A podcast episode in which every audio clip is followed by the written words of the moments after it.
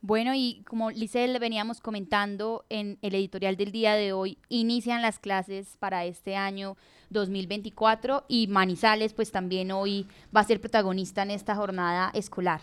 Sí, eh, yo recuerdo de mi época de colegio, lo que más me gustaba en la época de clases era comprar los útiles escolares.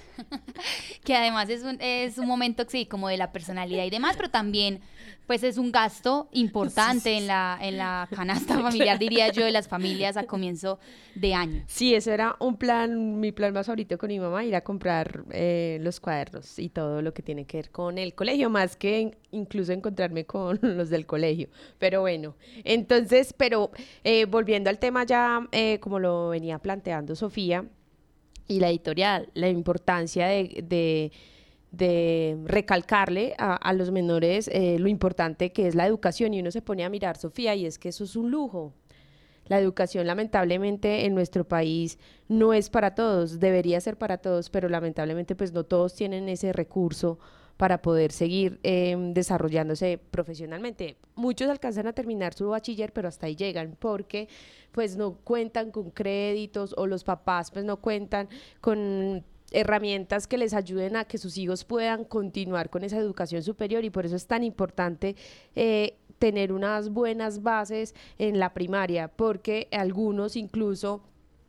eh, llegan al bachillerato y tienen deficiencias porque su primaria pues no fue muy buena o no tuvieron esos profesores que les ayudaran digamos a em, realizar ciertas eh, materias o operaciones que uno ve en el colegio y por eso pues la educación es muy importante y la meta que tiene pues digamos em, en Caldas es eh, pues de 79 mil, ¿cierto Sofía?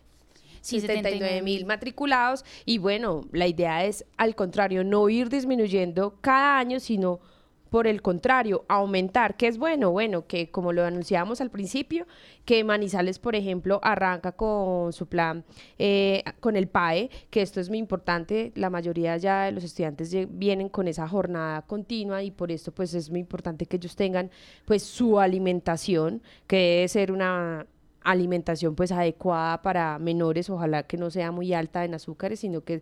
tenga esas proteínas necesarias para ellos y pues a esperar a que en el resto de Caldas pues de en verdad eh, lo que dijo el gobernador que se demoraría más o menos 15 días pues sean 15 días que ya es lamentable como lo anunciaba Oscar Beyman la semana pasada el solo hecho de que un día esté un niño sin alimentación escolar, pues ya es lamentable. Que además hay que recordar que incluso el gobernador, a mí lo que me parece curioso es eso, que él dijo esta cifra, pero luego dijo, pero nos atrasamos 15 días. Y es que él reconocía que muchos de nuestros niños en el departamento, el único alimento que le proporcionan en el día es precisamente el que da la escuela. Entonces a mí se me parece muy grave que en dos semanas de estudio, jornadas que son ahora más largas escolares, pues algunos niños no cuenten con alimentación cuando ya él mismo sabe que es tal vez el único alimento que tengan en el día. Acá también hay un montón de, debates que se pueden abrir. Es que yo estaba pensando que sí hay que aumentar las cifras de estudiantes, pues porque ojalá todos los niños del departamento estén estudiando, o sea,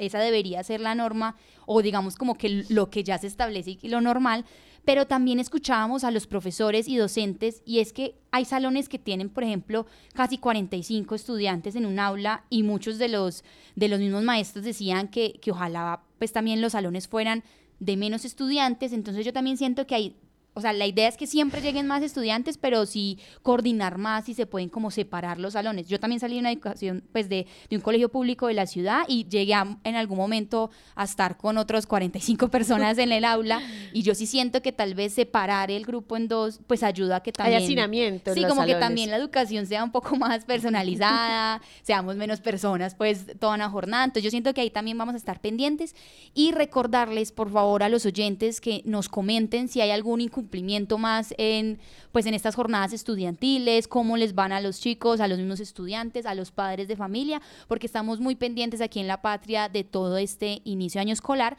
y es por eso que también vamos a escuchar en estos momentos al secretario de Educación ya de Manizales específicamente, Andrés Felipe Betancourt, porque nos está contando sobre este regreso a clases, pues las expectativas para este año y cuál es el reto que hay en términos de la educación pública escolar. No, el mandato que tenemos y la indicación del señor alcalde es que fortalezcamos mucho la política de calidad, que trabajemos en la integralidad de la calidad en el servicio educativo. Tenemos un reto de mantener una matrícula que en Manizales se ha venido reduciendo, pero también aprovechar esa coyuntura para fortalecer en temas de jornadas complementarias, jornada única, eh, fortalecer otros servicios educativos y, fortalecer también la orientación hacia mayor formación en arte, cultura, deporte, eh, hacer una formación mucho más completa y aprovechar las instituciones educativas y las instalaciones para tener mayores servicios, no solamente para los niños y las niñas, sino también para las comunidades. La reubicación de los estudiantes, que es la prioridad, la Secretaría ha garantizado los cupos en instituciones educativas oficiales. Algunas personas, eh, digamos, han insistido han buscado cupos en otras instituciones que les quedaran más cercanas o han pasado al sistema de educación no oficial pero están garantizados los cupos para todos. Y estamos terminando este proceso de la vinculación y posesión de los docentes para poder terminar de ubicar también como, como parte de ese, de ese personal que tenemos en lista de elegibles a los profesionales, a los profesores que salieron de, de la Divina Providencia para reubicarlos en otras instituciones educativas. Bueno, ahí escuchábamos al secretario de Educación